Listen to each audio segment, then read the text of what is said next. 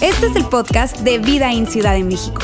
Nos alegra poder acompañarte durante los siguientes minutos con un contenido relevante, útil y práctico.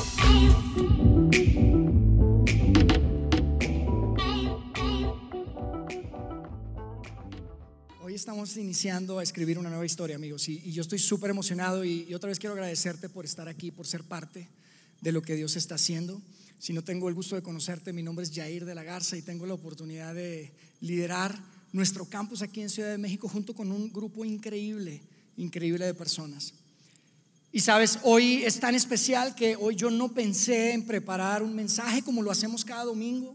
Cada domingo eh, iniciamos una serie o estamos en una serie. Si tú estás aquí por primera vez, te cuento que simplemente lo que hacemos el domingo es que compartimos un mensaje de algún tema y tratamos de desarrollarlo a través de diferentes semanas para agregarte valor, ayudarte a crecer y, sobre todo eh, el que puedas acercarte más a Dios y crecer en tu fe.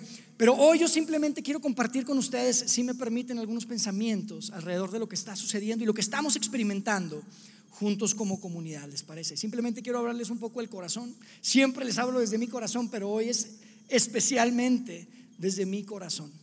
Y yo no podría continuar, de hecho no podría ni siquiera empezar sin antes reconocer que, amigos, el que estemos aquí es el resultado de un gran esfuerzo, un gran trabajo y gran dedicación de un increíble grupo de voluntarios y de personas que permiten que podamos disfrutar de hacer iglesia juntos. Y yo quiero reconocerles y decirles gracias.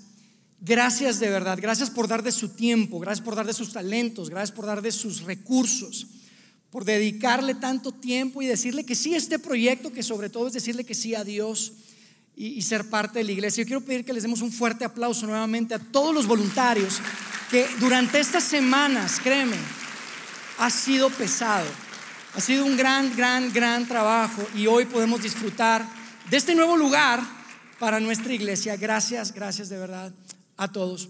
Pero mira, no puedo dejar de reconocer, como hace un momento venían por ahí y escuchaban, hoy también nos estamos montando sobre los hombros de un grupo de personas que vinieron antes que nosotros. En Saltillo, Coahuila, hace aproximadamente 20 años hubo un grupo de líderes que se sentaron y dijeron, queremos hacer algo diferente, una iglesia diferente. Y en las conversaciones con ellos nos decían, y, en mis oportunidades de platicar con ellos me decían, es que sabes, tal vez no podemos generalizar, pero cuando hablamos con las personas nos hemos dado cuenta de algo. Mucha gente, la gran mayoría de la gente, no tiene problemas con Dios, pero sí tiene problemas con la iglesia. Queremos cambiarle la cara a la iglesia. Queremos hacer algo que sea relevante, algo que sea divertido, algo que sea para todos. Algo que sea sin religiosidad inclusive, porque sabemos que a veces eso se convierte en barrera. Y es en los hombros de ellos que nos estamos montando el día de hoy. Ellos inspiraron a un grupo de personas después en Monterrey y después nos inspiraron a nosotros y ahora nosotros estamos inspirando también a otras personas fuera de México a hacer una iglesia de este tipo y la verdad eso es increíble. Es increíble pensar que no solamente se trata de estas cuatro paredes en este lugar, sino que somos parte de algo tan grande, ¿sabes? Algo mucho más grande de lo que alcanzamos a ver. Pero si soy honesto, yo tengo que reconocer que la verdadera razón, amigos, por la que estamos aquí el día de hoy, la verdadera razón por la que estamos aquí el día de hoy, tiene que ver con un grupo de hombres y de mujeres que en el primer siglo, hace dos mil años, tomaron la decisión de tomarse en serio las enseñanzas de un carpintero nazareno. Hace dos mil años hubo un grupo de hombres y mujeres que tomaron la decisión de tomar en serio sus instrucciones. Ellos estaban convencidos de que algo había sucedido en medio de ellos y eso les cambió la vida por completo. Eso les dio identidad. Y sabes, el año pasado tuve oportunidad de viajar con mi esposa a Italia, un viaje increíble que Dios nos regaló y, fuimos ella y yo solos. ¿Y sabes qué me llama tanto la atención de Italia? Me encanta Italia, además de la pizza y la pasta, que desayunas, comes y cenas pizza y pasta. Y es deliciosa. Pero ¿sabes qué me llamó tanto la atención de Italia? Que cuando llegas a la ciudad de Roma, Roma está llena de cruces. Están en edificios, están en, en iglesias, inclusive están en el Coliseo. Ahí está una cruz. en Roma. Y yo no pretendo hoy darte una historia o una clase de historia, perdón, pero sí me pongo a pensar cómo sería estar ahí en ese tiempo. Sabes, en el año 65 aproximadamente Roma tuvo un gran incendio, un gran incendio de la ciudad. Se destruyó prácticamente toda la ciudad. En ese tiempo el líder del imperio romano era un hombre llamado Lucio Domicio, que lo conocemos más como Nerón, el emperador Nerón. Y este era un hombre que tuvo una, infancia muy difícil, ¿sabes? Muy complicada. Los historiadores están eh, eh, de acuerdo en eso. De hecho, mucha gente, muchos historiadores creen que el incendio lo provocó él mismo. el tipo estaba mal, tenía problemas de salud mental fuerte, pero ¿sabes qué decidió? Decidió culpar y responsabilizar a un grupo de personas que los etiquetaban como cristianos. Y empezaron a perseguirlos, empezaron a matarlos, empezaron a, meterlos y, y, quemarlos, empezaron a torturarlos, empezaron a lanzarlos en circos, en arenas donde había leones. Y yo no puedo dejar de imaginar qué sería viajar en el tiempo y tener la oportunidad de hablar con uno de ellos. Ellos que empezaron el movimiento, que tal vez no se imaginaban lo que venía. Tal vez algún hombre que, con su familia tuvo que salir de la ciudad, en las afueras de Roma, y se está escondiendo. Tal vez tiene sus niños, imagínate esto, y su esposa, y llegar con él y poder hablar con él y decirle, amigo, un día Roma va a estar llena de cruces. Y sabes, las cruces no van a representar la crucifixión romana cualquiera o la, simplemente este método de ejecución romana, sino que van a representar la cruz de alguien en particular, su líder, su salvador, su maestro Jesús.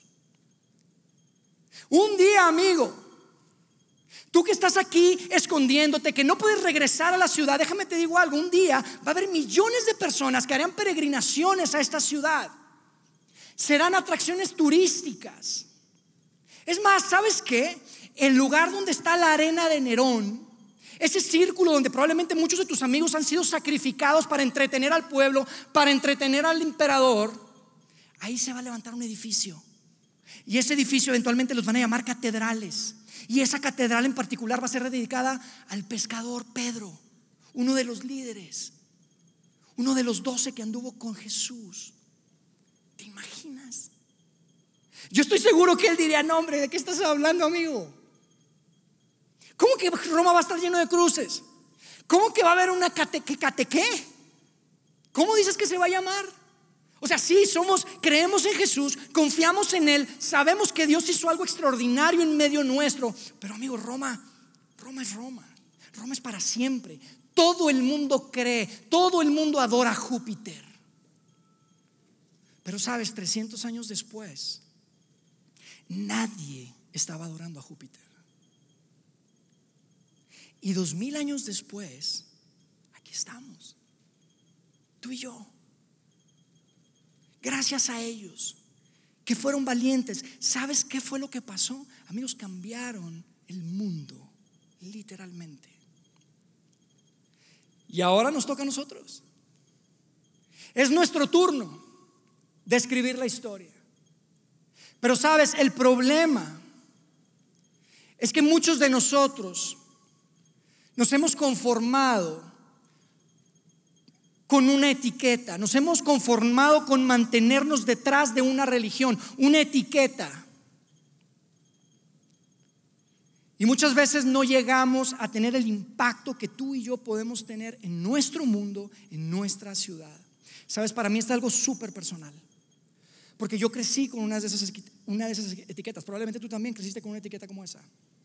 Era una etiqueta que suponía que yo tenía que hacer ciertas cosas y que no podía hacer ciertas otras cosas. Suponía que había reglas, había regulaciones, había mandamientos. Suponía que yo tenía que creer ciertas cosas específicas, ¿sabes? Yo crecí así. Y no fue sino hace, hasta hace algunos años que tuve la oportunidad de experimentar algo increíble algo que de hecho, fíjate, inició en mi casa, los viernes por la noche, con un grupo de amigos, donde empezamos a buscar a Dios y, dejamos de lado nuestras etiquetas. De hecho, teníamos diferentes etiquetas, muchos de los que estábamos ahí, que empezamos a buscar a Dios. De hecho, empezamos orando por nuestros hijos. Por eso es tan personal y sabes, para nosotros lo que queremos hacer en nuestro lugar, en este lugar es, es de alguna manera lo que yo pude experimentar hace algunos años cuando empezamos a hacer comunidad y nos juntábamos allí en casa y experimentamos algo tan real, tan auténtico. Eso es lo que queremos crear acá. De eso se trata este lugar. De poder recordar y poder pintar una visión de que el movimiento que iniciaron esos hombres y mujeres, de que el movimiento que inició en el primer siglo, es más que un edificio. La iglesia no es edificio, son las personas. La iglesia no se trata de una serie de reglas, se trata de una experiencia y una construcción de una fe propia. La iglesia no es simplemente tal vez tu mala experiencia con la iglesia, es algo mucho más grande. Y tú y yo tenemos la oportunidad de ser parte en el año 2023 en esta ciudad. Y por eso yo lo que quisiera hacer el día de hoy es remontarnos a esa charla revolucionaria que eh, inició absolutamente todo. Esa charla de Jesús que introdujo su reino, el movimiento en el primer siglo. Es una charla que tú has escuchado, seguramente la has escuchado. Es una que si creciste en la iglesia, eh, has podido leer en lo que conocemos como los evangelios o estas mini biografías que tenemos de Jesús. Pero quiero que hoy te la imagines de una manera diferente. Quiero que pienses que está Jesús ahí y hay cientos de personas, probablemente miles de personas, no lo sabemos, pero había mucha gente. Esto lo, estamos prácticamente seguros que es de las primeras o la primera charla pública que dio Jesús, más allá de su grupo este, cerrado. Y quiero que te imagines que están ahí todos sentados, esperando a ver qué dice Jesús, el maestro, el rabino, del que habían escuchado que, que, hacía milagros. ¿Qué va a decir? Y están todos sentados ahí. Y amigos, en ese momento Jesús estaba por establecer el fundamento, los valores, los hábitos, las actitudes de su movimiento. De que si tú querías ser parte de este movimiento, tú debías de poner atención a esto. Y quiero que lo leamos, ¿les parece? Voy a brincarme algunos textos, pero quiero simplemente que leamos algunas de las palabras fragmentos de esa charla revolucionaria que lo inició absolutamente todo. Y después de eso vamos a tratar de tener algunas conclusiones. Fíjate lo que dice acá. En Mateo 5:3, Jesús le dijo a todos ellos, bienaventurados los pobres en espíritu, pues de ellos es el reino de los cielos. Y yo creo que todos se quedaron así como ustedes. ¿Qué? ¿Qué dijo? No suena muy revolucionario, ¿verdad? Los pobres en espíritu. ¿Qué más, Jesús? ¿Es todo o hay más? Hay más. Déjenme les digo qué más hay. Bienaventurados los humildes, pues ellos heredarán la tierra. Yo creo que probablemente alguien levantó la mano y dijo, Jesús, perdón que te interrumpa, pero, pero si sabes, si eres de aquí, eres de esta zona, si sabes quién es Roma? Si sabes heredar la tierra? Si sabes que nosotros no hemos tenido nuestra libertad por muchísimos años? ¿De qué estás hablando, Jesús? Heredar la tierra. En el 9 dice, bienaventurados los que procuran la paz, pues ellos serán llamados hijos de Dios. Los que procuran la paz, Jesús, ¿en serio crees que procurando la paz con Roma nos va a llevar a algún lado? ¿Tú sabes lo que le sucede a los que procuran la paz, a los pacificadores con Roma? ¿Sabes lo que les pasa? Jesús, se desaparecen, se esfuman, se los traga el imperio, se convierten en una nación más que paga impuestos y es todo. ¿De qué estás hablando, Jesús? Y Mateo, que era uno de los doce, probablemente está apuntando ahí todo, ¿verdad? Y tal vez estaba volteando y, ¿lo apuntaré o no lo apuntaré? Como que no va a ningún lado esta charla.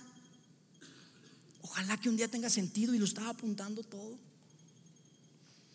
Y después dice, bienaventurados serán cuando los insulten y persigan y digan todo género de mal contra ustedes falsamente por causa de mí.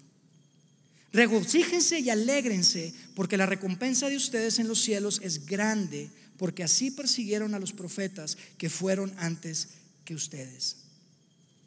Y yo creo que todos se quedaron, ¿de qué está hablando Jesús? No suena muy revolucionario, suena como, como como al revés, como, o sea, lo que queremos es ser libres, Jesús.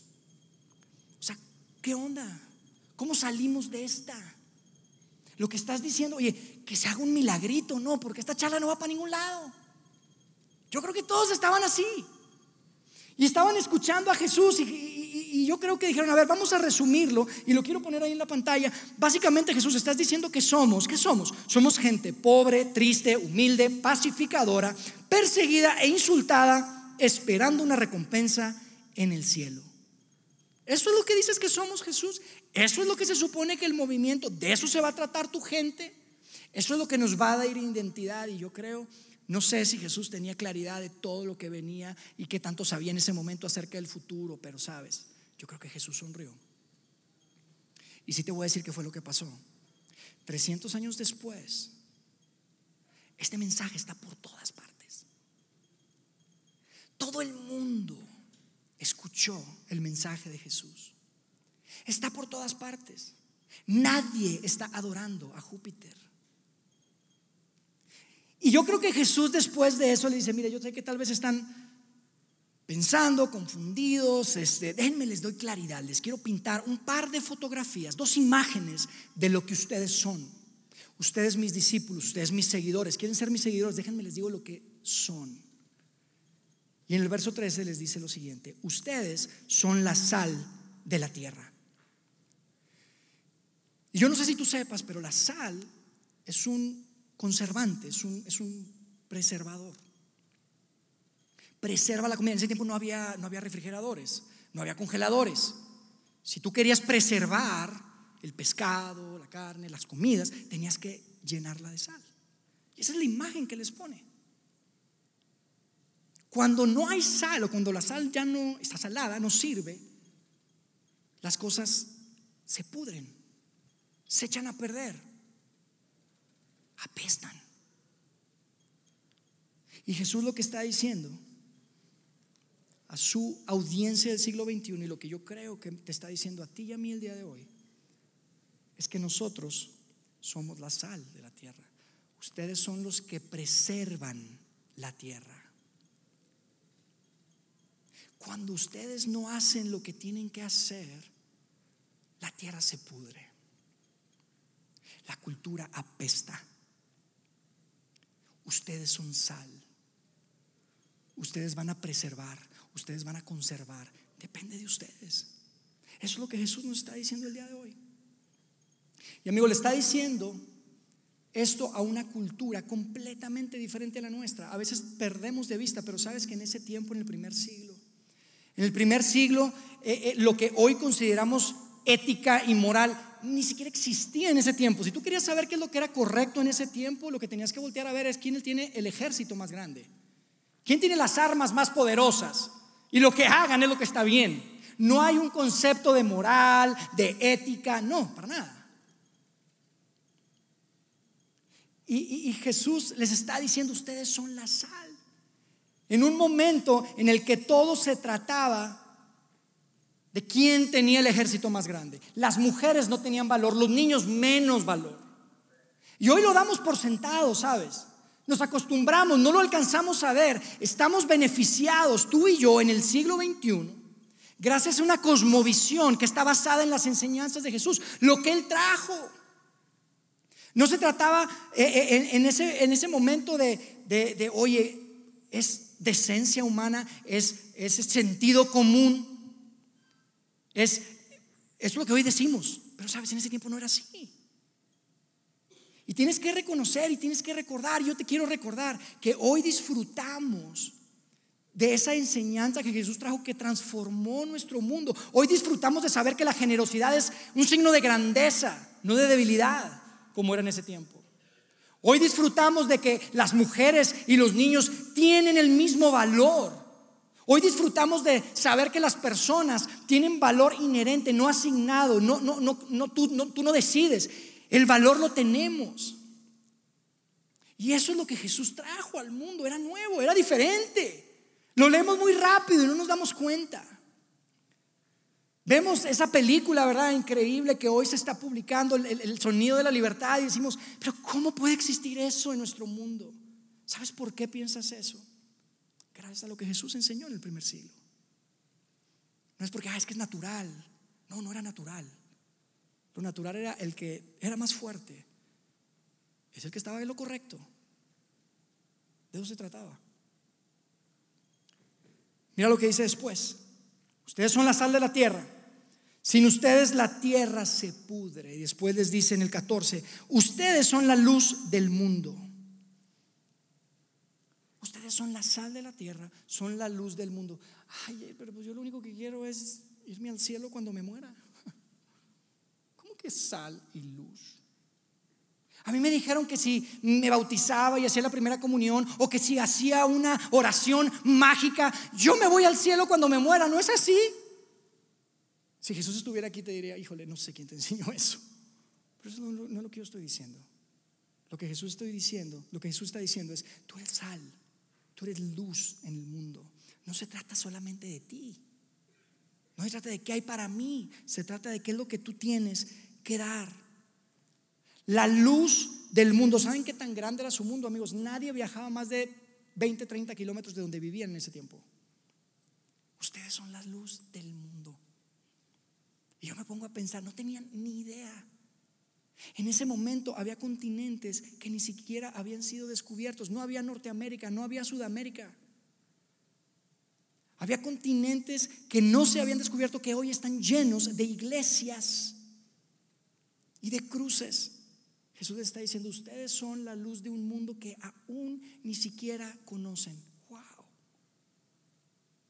Ustedes son la sal de la tierra, son la luz del mundo. Déjenme le sigo leyendo ahí. Dice, una ciudad situada sobre un monte no se puede ocultar. Una ciudad situada, una ciudad posicionada, colocada estratégicamente, no se esconde. Y sabes, tú y yo estamos estratégicamente colocados, posicionados por Dios, si tú eres un seguidor de Jesús, en este lugar, con un propósito, ser sal y luz. Así como una ciudad que está en una montaña no se puede ocultar, así tú y yo, tal vez tú piensas, no, Yair, yo no estoy estratégicamente ubicado acá, yo vine acá porque vine a estudiar. Estoy haciendo la prepa, estoy haciendo la universidad, yo me quiero ir a Monterrey, pero me tocó aquí y no alcancé. Yo, pues aquí soy, o sea, no es de que esté estratégicamente. No, es que me vine acá porque mis papás lo, lo cambiaron por su trabajo.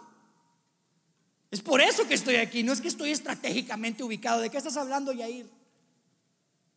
Si tú eres un seguidor de Jesús, tú estás estratégicamente ubicado para ser luz del mundo. Sabes, cuando yo llegué a esta ciudad, yo pensé que vine para acá por trabajo. Hace 12 años. Hace 12 años se abre la oportunidad, nosotros somos de Monterrey, yo y mi familia, y nos vinimos para acá y yo pensé que era por trabajo. Después descubrí que era para escapar de mis suegros, pero no, no es cierto, no se crean. Pero yo pensé que venía por trabajo. Y lo que me tiene aquí hoy, amigos, son ustedes, es esta comunidad que Dios nos ha regalado. Porque he entendido que Dios nos colocó estratégicamente, así como una ciudad arriba, así como una lámpara. Dice después, ni se enciende una lámpara y se pone debajo de una vasija, sino sobre el candelero y alumbra a todos los que están en casa. Aunque tú pienses que sea casualidad que estés aquí, déjame te digo algo, no es casualidad que estés aquí. Tú eres luz, tú estás aquí para ser luz, sal y luz. Vamos a terminar ahí lo que dice, diciendo, leyendo lo que dice ahí en el verso 16. Dice, así brille la luz de ustedes delante de los hombres para que vean sus buenas acciones y glorifiquen a su Padre que está en los cielos. Para que vean que todos los domingos van a misa, ¿verdad? A veces pensamos eso. Que es que nunca falta Navidad y menos ahora que está en Santa Fe. De eso se trata, ser sal y luz. Que brille la luz de ustedes para que vean algo que apunte a su Padre que está en el cielo. Nos confundimos tanto detrás de etiquetas, amigos. Nos confundimos tanto detrás de la religión, pero lo que Jesús estaba enseñando ese momento, cuando empezó el movimiento, en esa gran charla le está diciendo, hey, no se trata de que la gente diga, ay, es tan buena persona. Porque ah, eso está bueno, ¿verdad? A mí me gusta que digan, es muy buena persona. Me cayó muy bien, me cayó tan bien. Eso no es lo que está diciendo. Quiero que su luz brille no para que digan, ah, qué buena persona, sino para que digan, ¿qué? ¿Quién es generoso como él? ¿Quién hace eso? ¿Quién le mete tantas horas? ¿Quién le dedica tanto corazón? ¿Quién le mete tanto a eso? ¿Quién ama así? ¿Quién cuida así? ¿Quién se preocupa de esa manera? ¿Qué onda? ¿Qué hay ahí? ¿Qué está pasando? ¿Qué es lo que tienen? Esto es lo que está diciendo. Quiero que vean Quiero que conecten los puntos, que apunten a un Padre celestial, que la gente diga, hay algo diferente y que aunque digan tal vez es bien mocho, pero ah, qué bárbaro, wow, cómo ama. Oye, es un aleluya, pero ah, wow, cómo ama. Que la gente diga, órale, ¿qué onda con esa gente? ¿Qué onda con esa comunidad? ¿Qué onda con esa familia? Mira cómo ama a sus hijos, mira cómo ama a su esposa, mira cómo respeta.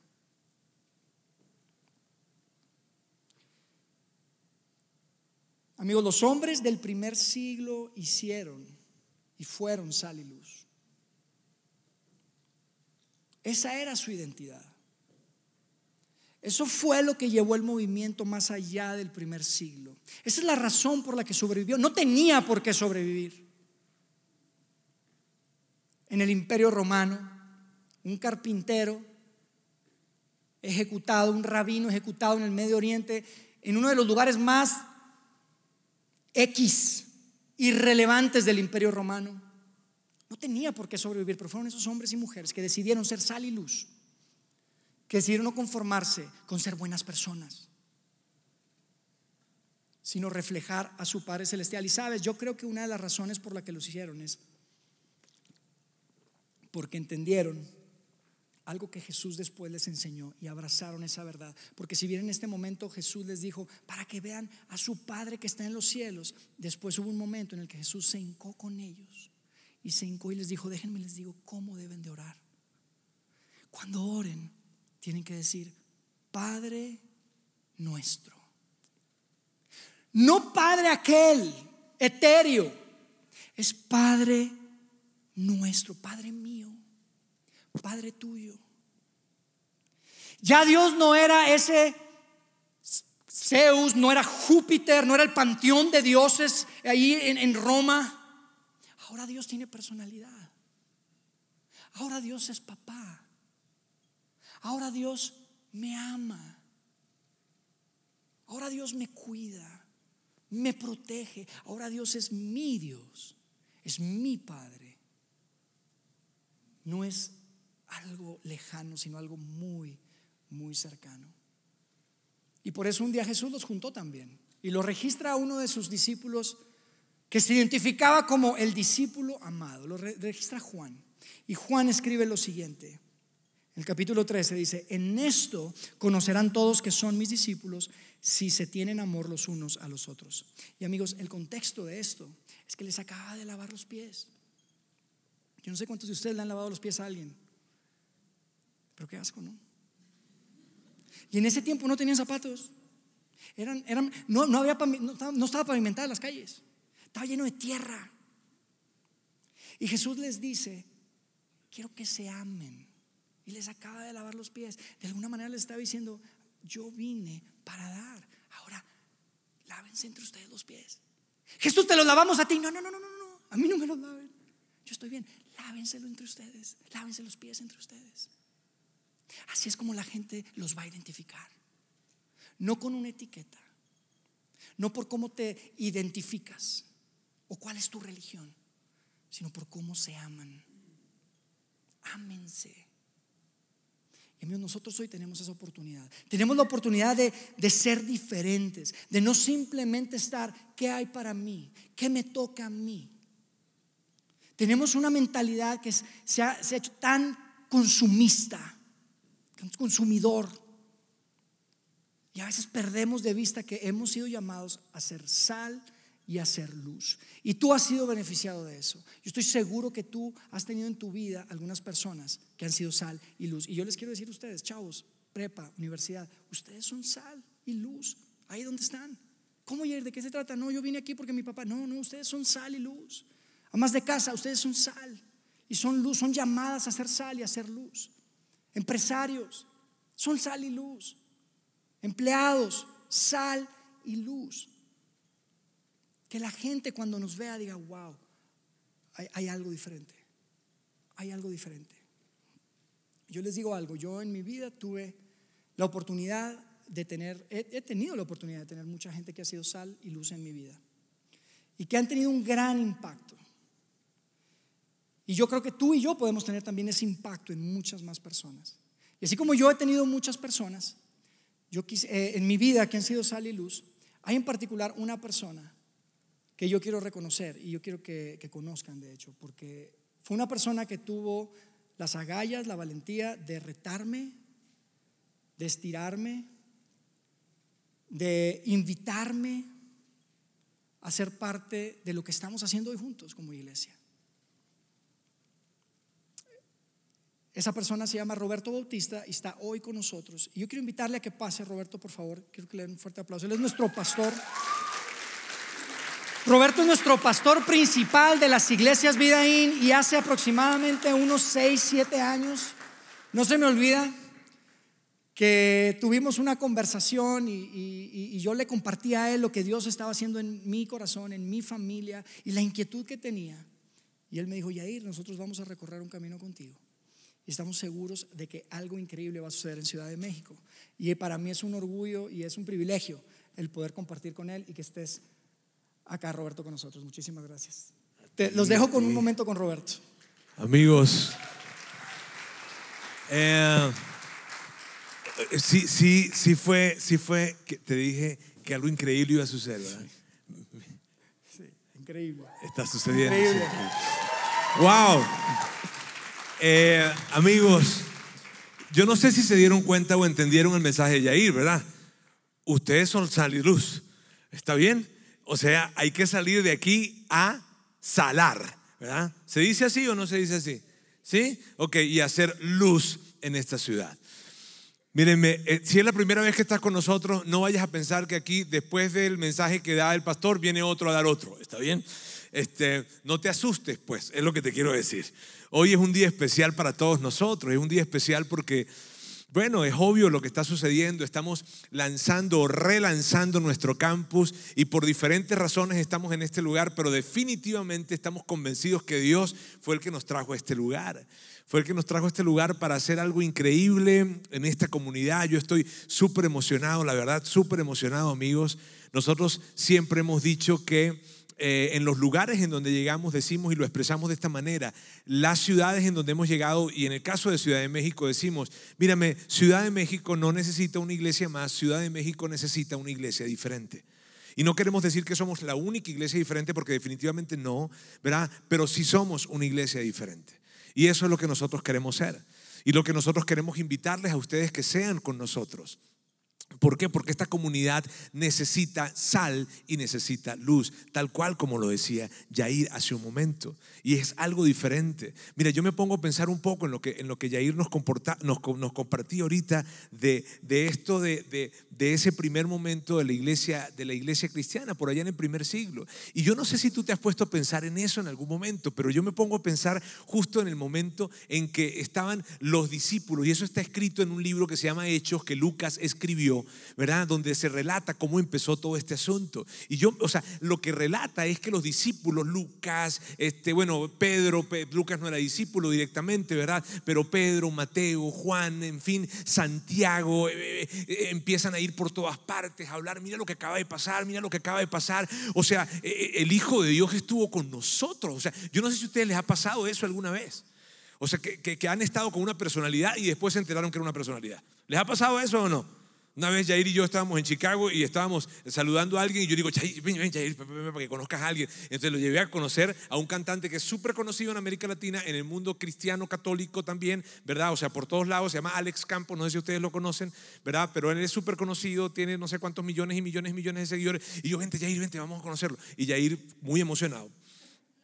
Es sarcasmo lo que estoy diciendo, ¿está bien? Este, lo, lo, lo, o sea, lo, saluda y después le digo, ¿viste, viste? Pero ¿quién es él? Entonces yo le empiezo a explicar, mira, es que él es Alex Campos. Entonces, ah, pero ¿quién? Y entonces empiezo, le saco las redes y le digo, mira, está... O sea, no sé si te ha pasado alguna vez que has conocido a alguien, lo mismo me pasó en, en, en Monterrey cuando conocí a, a, Guillermo Franco, que fue futbolista también y que allá todo el mundo lo ama, al, menos en Monterrey lo aman. ¿Está bien? Este, bueno, los rayados lo aman, los tigres lo aman. Este, pero el punto es que se, se acercaba a la gente a tomarle fotografías y todo, y yo después, ¿qué onda con este vato? ¿quién es? Entonces como que después, y yo, órale, ahora soy amigo de un tipo famoso. Este, pero el punto con esto es que veces que, y eso fue lo que pasó en ese tiempo, ¿sabes? Pedro, eh, Juan, eh, Mateo, se cayeron en cuenta. O sea, ¿sabes? Estábamos con el Hijo de Dios. O sea, y ellos contaron eso después, porque ellos dijeron, y cuando yo me los imagino hablando, y sabes qué, yo estuve con él, pasamos con él, pasamos tres años con él, comimos con él, pasábamos en la noche yendo a un lado, yendo al otro, y en algunos momentos creímos que era Dios, pero en otros momentos no, y estábamos medio confundidos y después lo mataron, olvídate, y ahí se nos perdió la fe. o sea, Pedro, como imagínate Pedro diciendo, Pedro, Pedro contando, no, yo sí, yo, yo, yo, yo, estaba con él, yo estaba con él, pero, pero bueno, después lo negué y después ya yo me fui, y otros dos dirían, no, pues sabes qué, pues yo estaba con él también, pero después lo mataron, después me asusté porque tal vez me iban a matar a mí y entonces nos fuimos de la ciudad. Imagínate las o sea, lo que pasa es que nosotros perdemos de vista ese asunto, pero todo eso pasó en el primer siglo, ¿sabes? Y ellos estaban hablando y diciendo, ¿y sabes qué fue lo que pasó? Que luego que murió, sí, resucitó. O sea, fue verdad. O sea, yo, yo, yo, yo quiero que tú pienses un poquito. ¿Alguien aquí ha perdido un ser querido? Levante la mano. Si han perdido un ser querido. Un abuelo, un tío, un hermano, un papá, un hijo, lo que sea. Levante la mano. Ok, imagínate que, imagínate que lo, lo, perdiste, ¿está bien? Ya supiste, fuiste al funeral y todo. Y luego a los tres días lo ves otra vez vivo. Es que nos perdemos, no, o sea, que perdemos la conciencia de eso. Si es tu suegra, la vuelves a meter, pero si no es. O sea, el, el asunto, amigos, es que eso pasó en el primer siglo. Ellos fueron como locos por todas partes hablando, no te puedo, o sea, necesito que entiendas algo, era el Hijo de Dios, murió y resucitó. El Hijo de Dios estuvo aquí en la tierra. Eso es verdad, es Jesús histórico, no es religión, es historia. Y hubo gente que lo documentó, lo documentó y muchas personas lo documentaron. ¿Sabes que en ese tiempo no había mucha gente que escribía biografías? De hecho, no las había. Los reyes o los faraones pagaban para que escribieran sus biografías. Y aquí tenemos un conjunto de biografías de Jesús. ¿Por qué? Él ni siquiera pagó por eso. Porque lo que pasó fue, ¿cómo no escribir que alguien resucitó? O sea, amigos, eso fue increíble. Entonces, claro, toda esta gente que vio eso de primera mano se fueron por todas partes, por Jerusalén, por los alrededores de Jerusalén, por todas partes, hablando de que el Hijo de Dios estuvo con nosotros. Lucas relata esto. Ahora, ¿sabes qué es interesante? Que Lucas relata esto, que cuando Pedro hablaba, cuando Pedro contaba, cuando Pedro decía, no, y me pasó, y yo la regué, porque resulta que, que, le dije que, me iba, que le iba a dar mi vida por completo, y después cuando lo fueron a apresar, le corté la, la, oreja a un vato por ahí también, y luego, y, luego me, me, fui y, la regué, pero luego él apareció y, eh, así, ¿cómo crees tú que contaría Pedro la historia? Queridos amigos, vengo a contarles algo aquí que no.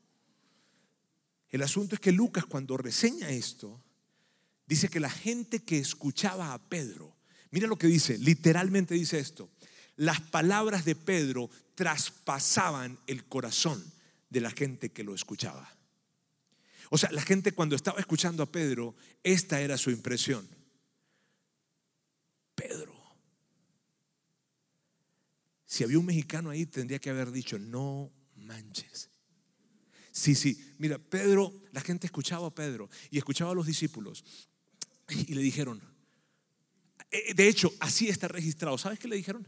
Se, miraban entre, entre ellos, escuchando lo que Pedro les acababa de decir y entonces preguntaban, ¿qué tenemos que hacer? O sea, ante lo que tú nos has dicho, Pedro, ¿qué hacemos? Si el Hijo de Dios, si el mismísimo Dios estuvo en esta tierra, estuvo en esta ciudad, dime, vamos a hacer? Y Pedro siempre les daba la misma respuesta. Esta es la respuesta de Pedro. Acérquense a Dios. Acérquense a Dios. Arrepiéntense y acérquense a Dios. Ahora, ¿por qué les cuento esto? Yo creo que en esta ciudad y aquí en esta comunidad, cerca, en, tu casa, el vecino, la vecina, en tu empresa, en donde trabajas, en la prepa, en donde sea, y yo creo que estés bien, bien atento con esto, hay gente que necesita escuchar de parte de ti que Jesús le ama. Y que Jesús no es una religión, porque tristemente, tristemente la gente piensa que Jesús es religión que Jesús es alguien que está súper, súper eh, súper eh, em, em, enfocado, que está súper enfocado en quitarte la diversión. Y la gente pide, a ver, que peque, que peque, que peque, que peque, que peque. No. ¿Sabes? No, no, no, no, no. Pero ¿sabes qué es cierto? ¿Sabes que la gente se aleja de Dios, pero se aleja de un Dios que no existe? Porque, porque la imagen que tienen de Dios no es la imagen verdadera de Dios. La imagen verdadera de Dios es la que tiene los brazos abiertos, diciéndoles a todas las personas que existen, vengan, vengan, vengan. ¿A quiénes? A todos. A pecadores, a adúlteros, a alcohólicos, a homosexuales, a todos les dice, vengan, los amo, ustedes son mis hijos. Y ese mensaje la gente no lo está escuchando. Y yo creo que tú y yo podemos hacer algo increíble en esta comunidad. Increíble y es llevar ese mensaje, ser sal y luz, como Yair decía. Yo, yo, yo les digo, yo estoy tan emocionado de esto. Tan, em, yo, yo hace un rato le decía, yo creo que yo me voy a mudar para acá no, no, o sea, te digo, es que veo lo que está sucediendo acá, me emociona tanto. Monterrey está sucediendo cosas increíbles, en Saltillo también. Fuimos a Maracaibo, Venezuela, y de hecho fuimos con Yair para Maracaibo a, lanzar nuestro campus allá. Y yo digo, wow, ¿sabes por qué? Porque la gente, la, gente, la gente no está peleada con Dios, la gente está peleada con la iglesia. Y con gente que... Hmm. De hecho, mucha gente no es cristiana por los propios cristianos. Mucha gente no sigue a Jesús por los que creen que siguen a Jesús. Porque los miran así. No, no, no, no, pero primero tú tienes que... Y, quieren convertir. ¿Han escuchado ese término? Convertir. ¿Sí? A mí que no me conviertan. Imagina. Y si me ven a mí aquí, y si me van a convertir en un tipo como ese, menos. O sea, amigos, yo estoy tan emocionado de hablarles aquí. Me están haciendo señas allá atrás que termine, pero es que no puedo. Saben, no puedo. ¿Y saben por qué no puedo? Porque me emociona tanto lo que viene. Y si es la primera vez que tú estás con nosotros y tú no eres un seguidor de Jesús, ¿a ti no te gustaría ser parte de algo que, sea increíblemente trascendente? y si no creo, no importa, tú vente con nosotros. Vamos a hacer esto juntos. Sí, sí, sí, sí, sí, sí. Pero si no creo, si no creo totalmente en lo que, no me importa. A Yair tampoco le importa, creo. No, no importa.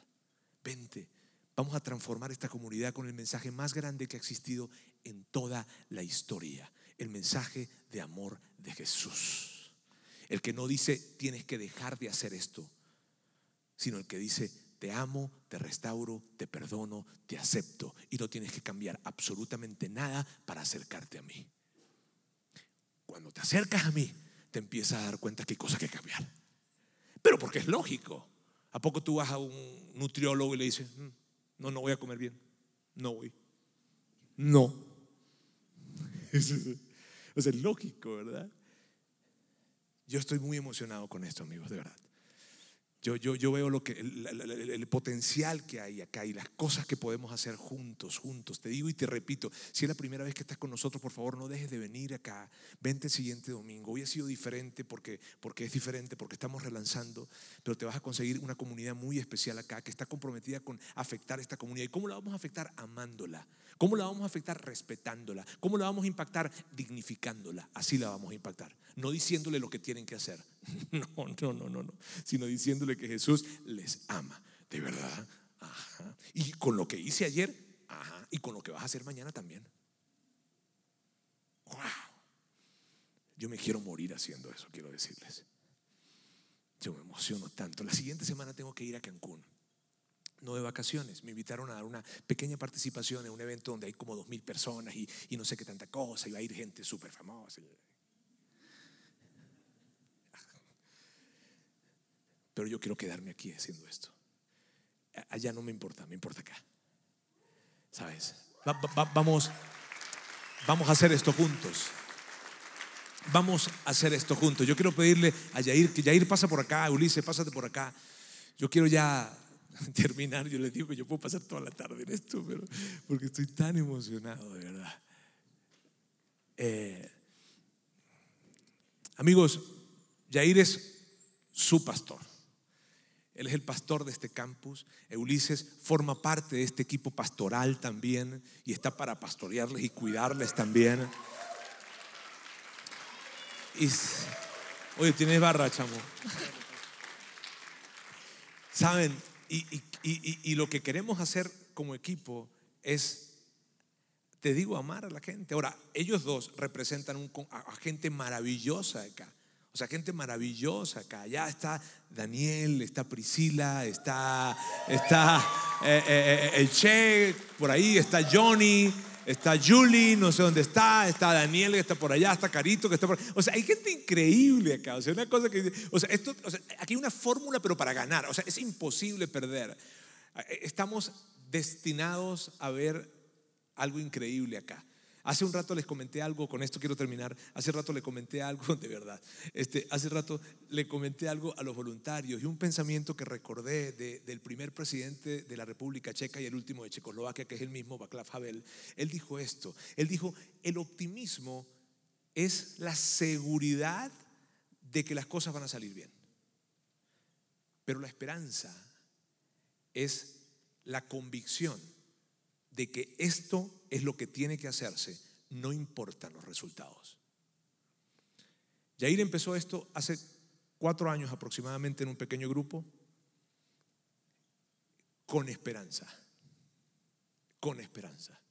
Él empezó porque no sabía qué iba a pasar, sin ninguna garantía. Él simplemente dijo, eh, esto tiene que hacerse, esto tiene que hacerse. Y una vez que se hizo, los resultados se los entregamos a Dios. ir aquí están los resultados, ¿sabes? Y, Dios tiene muchas cosas más por delante. Estoy seguro que sí. Si ustedes me quieren acompañar y terminamos hoy con, con, una pequeña oración, les prometo que es pequeña, ¿está bien? Eh, por este par de hombres, por estos líderes y por lo que vamos a hacer juntos, porque esto no se hace solo, juntos aquí en Ciudad de México, aquí en Santa Fe, ¿está bien? Dios, quiero darte muchísimas gracias el día de hoy. Gracias por la vida de Ulises, gracias por la vida de Yair. Dios, ellos son tus líderes. Tú colocaste a Yair en este lugar, colocaste Dios una inquietud hace años en su corazón y le empezaste a mover y a mover y a mover. Y hoy se sigue moviendo. hoy se sigue moviendo. Yo sé que tú sigues moviendo algo dentro de él. Señor, gracias, gracias Dios, porque es tan increíble poder hacer esto y escuchar eh, las historias de personas que que hoy se están conectando contigo porque no sabían que tú verdaderamente eres amor, porque pensaban que tú estabas para señalar o para condenar, pero hoy entienden que estás para amar, para restaurar. Gracias Dios por su corazón, por el corazón de su familia, de sus hijos, de su esposa. Gracias por Ulises Dios y por la decisión de haberse venido dejando su tierra Dios a este país y luego venir acá a Ciudad de México también con su esposa, con sus hijos.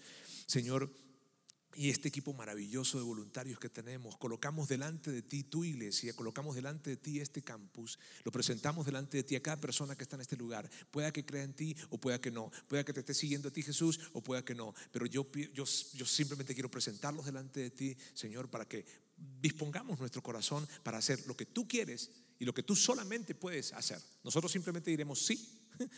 No sabemos necesariamente a qué, pero estamos diciendo que sí a ti y tú te vas a encargar del resto. Tú te encargarás de los resultados. Gracias Dios, gracias. Porque lo que viene, Dios, solo tú lo sabes y sabemos que es increíble. Te amamos en el nombre de Jesús. Amén.